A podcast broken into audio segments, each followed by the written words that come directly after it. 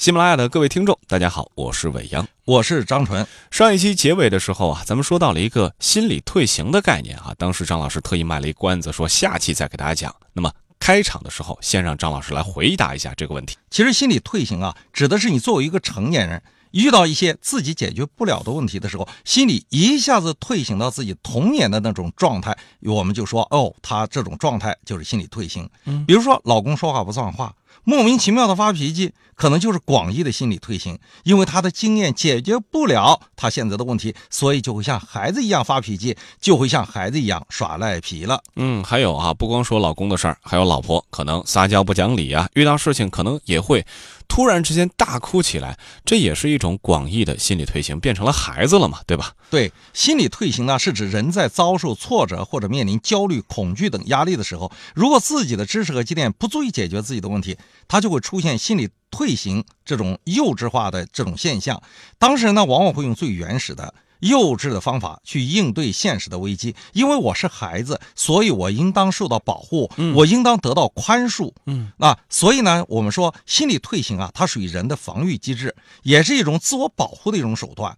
比如说，如果你小的时候一考试就拉肚子，就算你结婚了，只要一生气，你会发现你也会拉肚子，因为这种应对方式是你小时候的应对方式。啊，心理退行其实还可能会形成一种习惯哈。对，所以大家在生活当中啊也要小心一点。那如何来应对这种心理退行呢？张老师，其实我们每个人在遇到应急突发事件或者自己解决不了问题的时候，都会出现心理退行的状况，这是一种自我保护的机制。如果对方出现心理退行了，那你就知道对方的知识和积淀解决不了问题了，他开始耍赖皮了。如果自己出现心理退行了，你也要知道这是自我防御机制，让自己的行为或者让对方的行为合理化。你了解了。你就理解了。其实我们对很多人的行为，哈，通过心理学的知识来分析啊，就能明白我们为什么会出现这样的举动。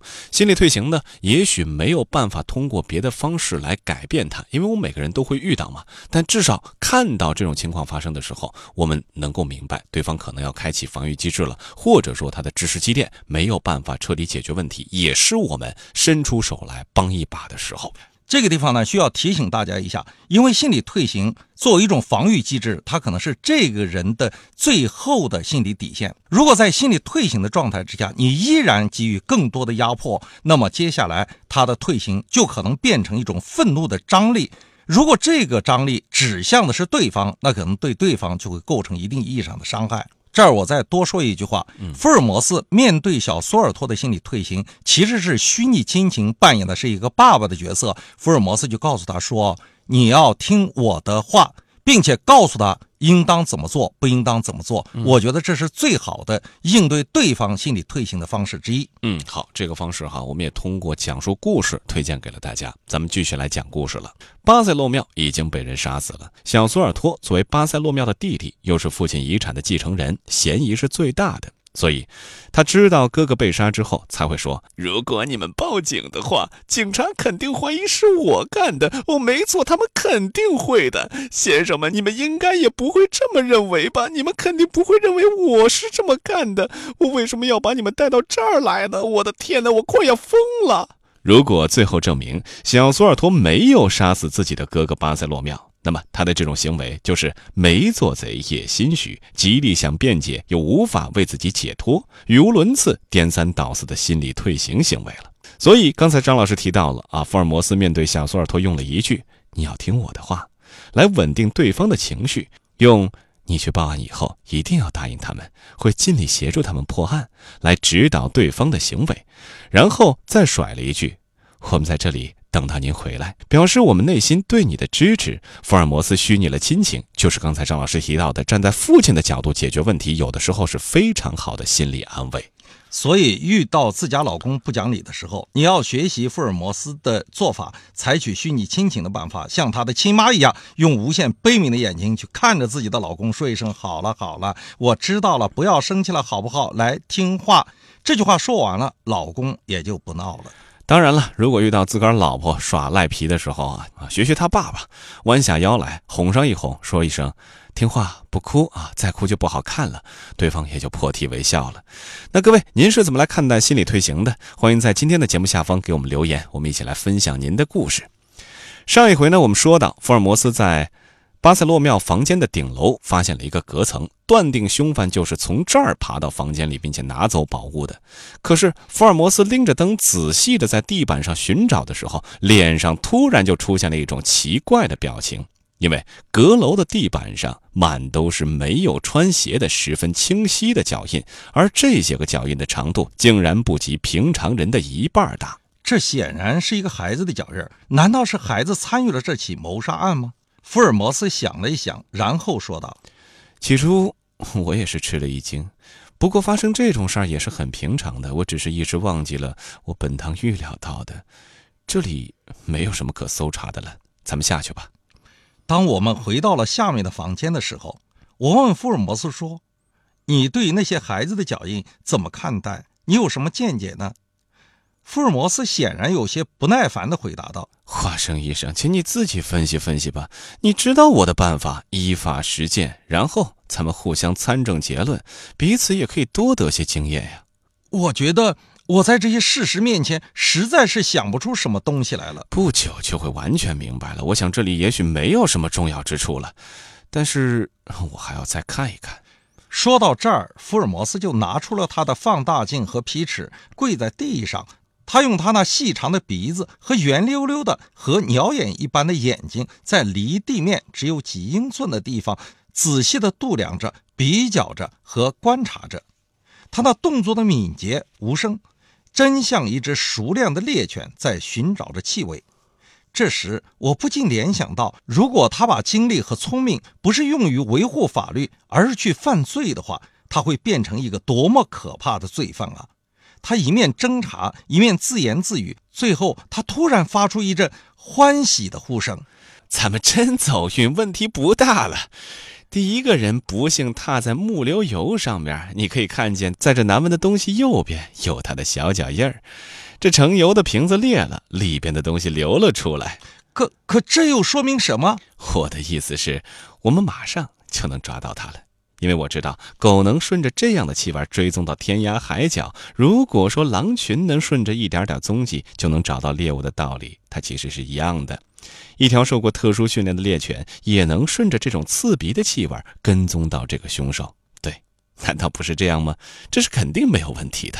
猎犬协助警方破案已经不是什么秘密了，因为狗的嗅觉是人的嗅觉的一千两百倍。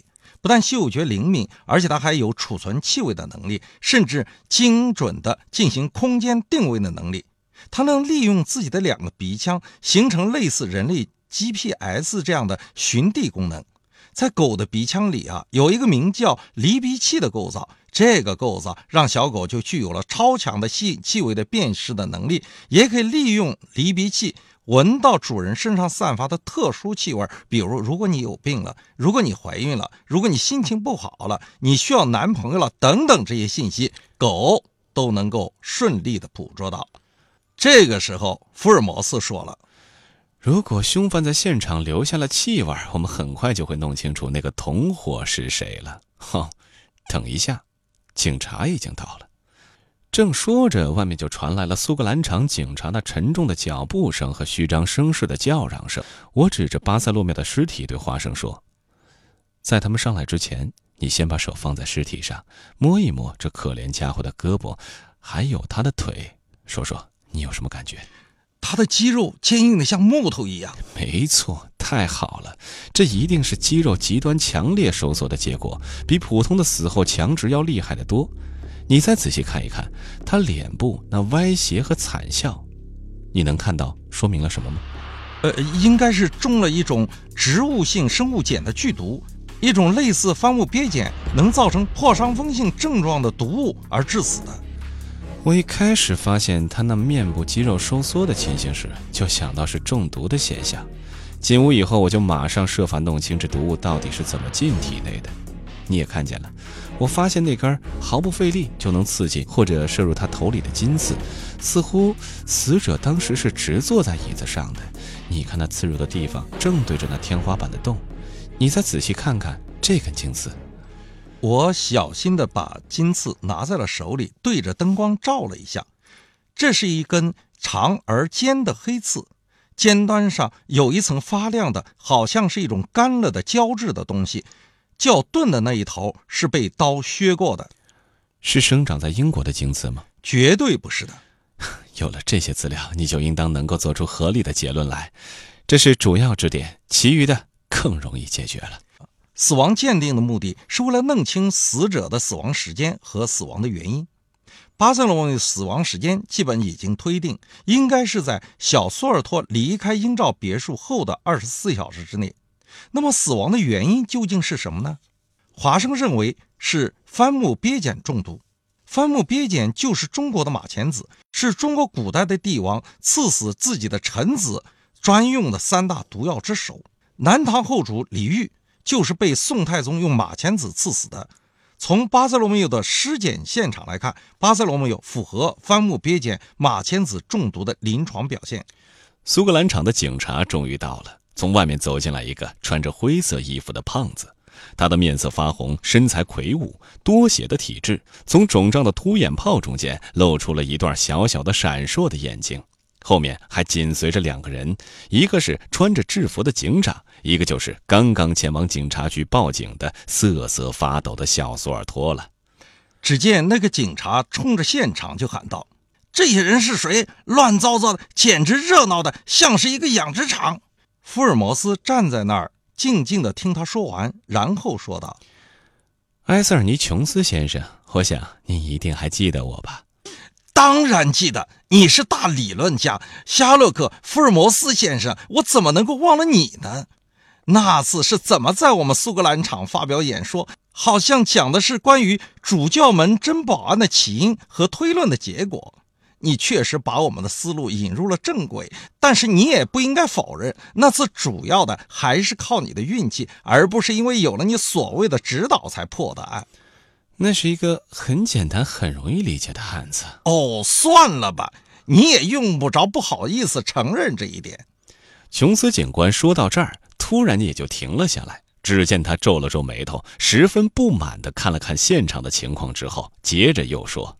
这是怎么回事？真的是太糟糕，太糟糕了！哦，不过事实都摆在这儿，也不需要你用什么理论来推测什么结果了。你说是吗，福尔摩斯先生？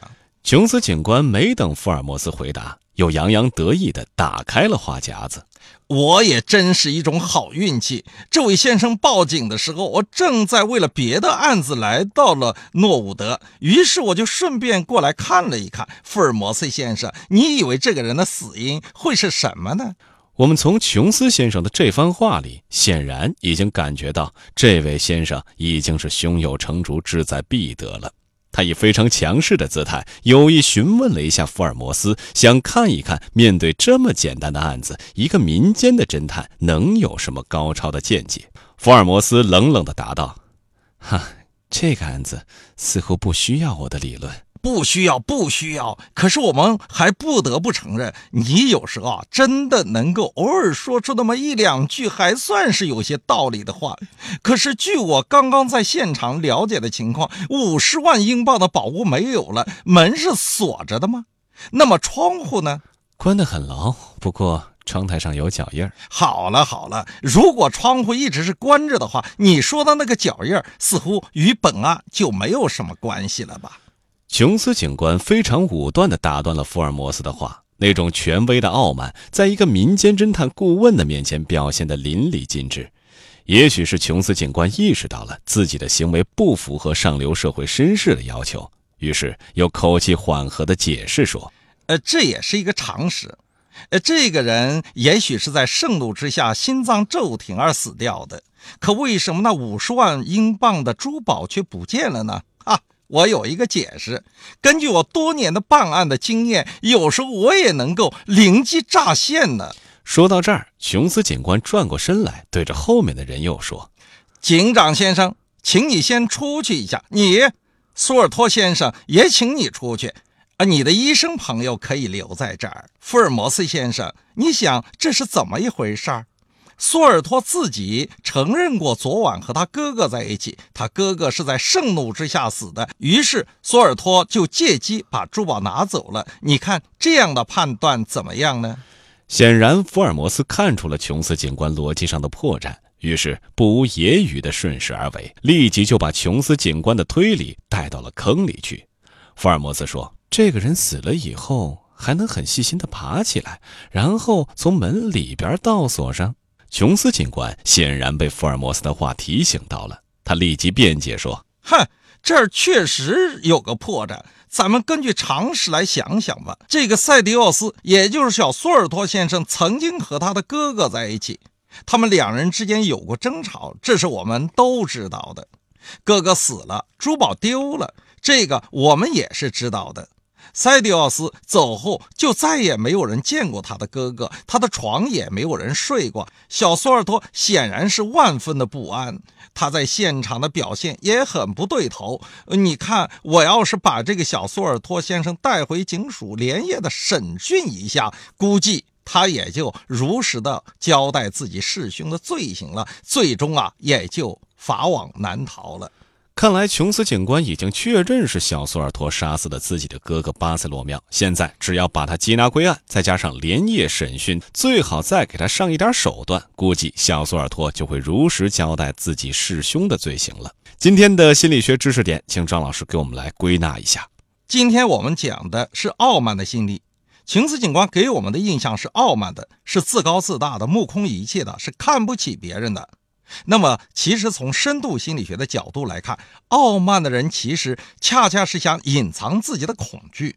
我们在前面说过，强势的低调而弱势的高调，琼斯的这种权力的傲慢，其实只是一种自我保护的盔甲或者是伪装而已，是琼斯潜意识中对自己的水平能力的担心。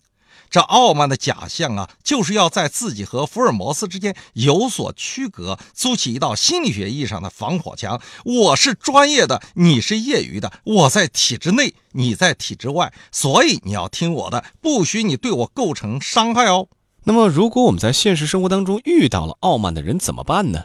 当然，第一要悲悯他，因为刚才张老师说到了，往往内心不自信才会有这样的表达方式。